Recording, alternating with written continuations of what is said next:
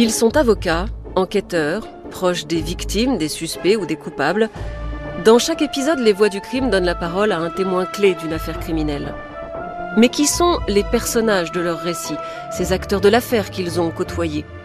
Victimes, suspects, coupables, policiers ou avocats, je vous propose de revenir sur leur parcours, d'explorer ensemble leur personnalité et de vous faire découvrir certains aspects méconnus de leur histoire. Je suis Isabelle Choquet. Voici le portrait d'Andreas Lubitz, pilote de la compagnie German Wings, l'homme qui a entraîné avec lui dans la mort les 149 passagers de l'avion qu'il a craché contre une montagne en 2015.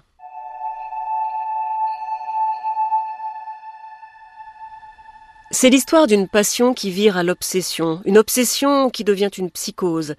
Andreas Lubitz ne vivait que pour voler, jusqu'à en devenir fou, halluciné, suicidaire et meurtrier.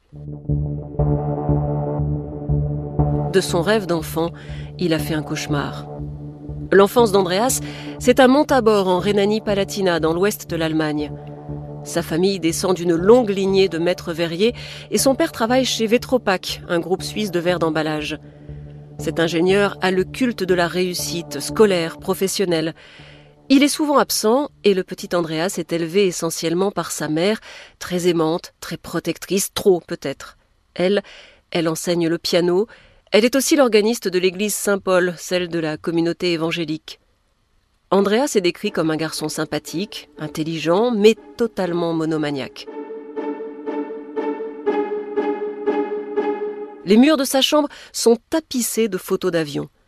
Il aurait effectué ses premières sorties aériennes à 9 ans avec l'aéroclub de Sisteron, à quelques dizaines de kilomètres de l'endroit où s'est écrasé la 320.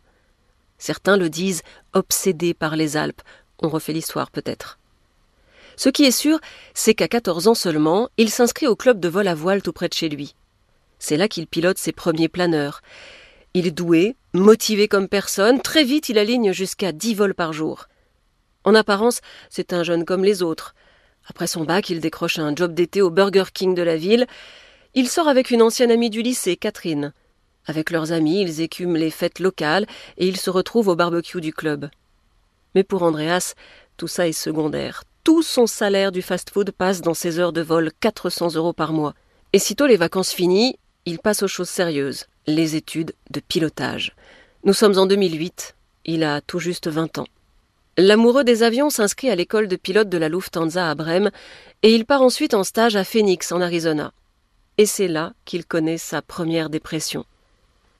Pendant cet épisode, il rédige des notes, une sorte de journal que l'on retrouvera dans ses ordinateurs. Il y décrit ce qu'il appelle la période la plus sombre de sa vie. Il a dû quitter Montabor pour Brême, il est séparé de ses parents, de sa petite amie. Dans un texte intitulé Analyse des événements, il explique Déménagement précipité, nouvelle vie du jour au lendemain, nouvel environnement, appartement très mignon et rangé, mais vide et solitude quand je suis à la maison. En plus, fixation sur les bruits de la rue égale insomnie. Au plus fort de la dépression, il écrit aussi Le souvenir du temps passé me fait pleurer. Je ne crois pas vraiment que je puisse retrouver cet état. Je voudrais être délivré. La dernière solution qui me rend parfois heureux, c'est de sauter de la falaise. Le bureau de l'aviation civile américaine le déclare unfit to fly, inapte au vol. C'est un choc. Son apprentissage est stoppé net, retour à Montabor. Au patron du Burger King, il confie qu'il a subi trop de stress et qu'il a besoin d'une pause. Il retrouve sa famille et tente de se reconstruire. Mon père et ma mère sont en moi, écrit-il comme pour se convaincre. Ils ne doivent pas forcément être présents physiquement, je peux être heureux seul. Il va mieux, mais son obsession du bruit ne le quitte plus. Même après avoir emménagé ailleurs, mes oreilles ont continué à se focaliser sur les bruits, le frigo, la chaudière. La pause dure 18 mois, puis il retente sa chance au centre de la Lufthansa à Phoenix, et cette fois c'est la bonne. En 2010, il obtient sa licence de pilote pour les vols commerciaux. Selon l'ombre tableau, sur son brevet, il y a une mention restrictive il est sick, second in command, c'est-à-dire qu'il est cantonné à la fonction de copilote, pas question de jouer les commandants de bord. C'est une frustration, mais l'objectif est atteint. Andreas Lubitz peut enfin piloter. Il peut, mais il va encore attendre. Car à cette époque, les places sont chères en Allemagne. La conjoncture n'est pas bonne, un pilote sur dix est au chômage.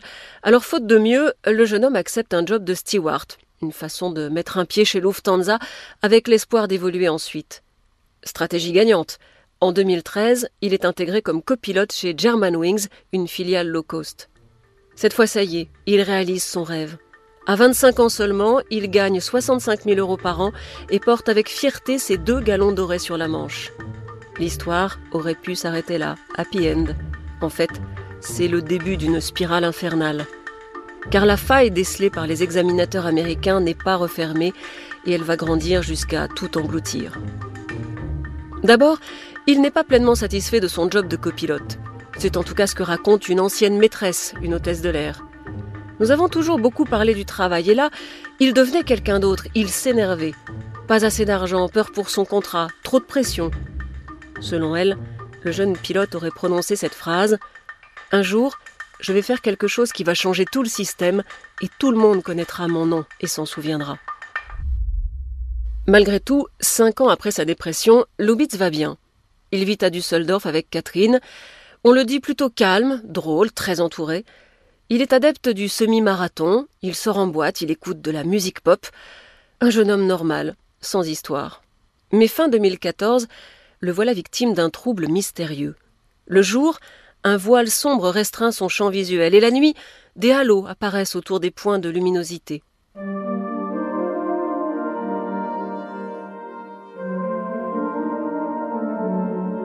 Un premier examen le laisse KO.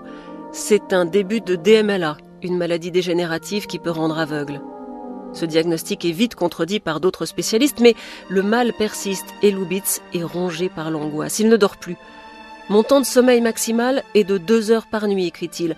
Mais actuellement, cette durée est rarement atteinte et je subis parfois des attaques de panique par rapport à mes yeux.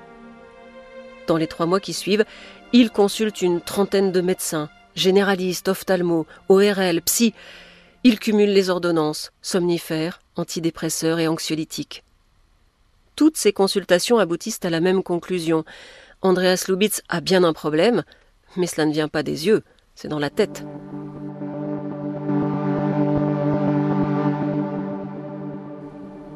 Dès janvier, il a repris contact avec son psychiatre, mais pour obtenir une attestation certifiant qu'il est en bonne santé et qu'il est apte à voler. Il affirme qu'avec ses antécédents psychiatriques, il serait obligé de payer un supplément à l'assurance. Au quotidien, il apparaît de plus en plus stressé, frénétique, tous les symptômes d'un épisode maniaque. C'est ainsi qu'il s'achète deux voitures coup sur coup, des Audi, alors qu'il affirme qu'il a des problèmes d'argent. Le 10 mars, deux semaines avant le crash, le psychiatre reçoit un mail désespéré. J'ai peur de devenir aveugle et ça devient une fixation. Toutes mes pensées tournent autour de cela et donc le stress augmente, ce qui fait que je ne parviens plus à dormir du tout. Si je n'avais pas ce problème aux yeux, tout irait bien. Le diagnostic est immédiat et sans appel. Soupçon de psychose menaçante. Une généraliste confirme deux jours plus tard complexe de troubles psychosomatiques et elle lui signe un arrêt maladie jusqu'à la fin du mois. Le psy l'ignore et fait la même chose de son côté. Les deux feuilles seront retrouvées déchirées au domicile de Lubitz à Düsseldorf. Durant toute cette période, sa compagne est à ses côtés. Mais quelques jours avant le drame, la fidèle Catherine craque elle claque la porte en évoquant la pression insupportable qu'il exerce sur elle. Est-ce l'élément déclencheur? De fait, Lubitz est devenu invivable. Ressasse, à l'évidence, note le psy. Agitation, tension, nervosité, mais pas de délire, pas d'hallucination, pas de tendance suicidaire. Pas de tendance suicidaire. Ce n'est pas ce que disent ses dernières recherches sur Internet. Quantité de somnifères pour provoquer la mort, puis mort la plus rapide, cyanure, valium sans ordonnance, le lendemain, il cherche suicide train avant de lire un article intitulé Un suicide toutes les quarante secondes. Le jour d'après, il se renseigne sur la sécurité des portes de cockpit. Et la veille du crash, il fait une ultime recherche sur les directives anticipées qui permettent de refuser la réanimation en cas d'accident grave. Plus tard, l'un de ses médecins racontera qu'en l'examinant, il avait pensé Mon Dieu, j'ai pas envie que cet homme-là soit aux commandes d'un avion. Vous venez d'écouter le portrait d'Andreas Lubitz. Vous pouvez retrouver tous les épisodes des Voix du crime sur l'application d'RTL, rtl.fr et toutes les plateformes partenaires. N'hésitez pas à nous laisser une note ou un commentaire. À très bientôt.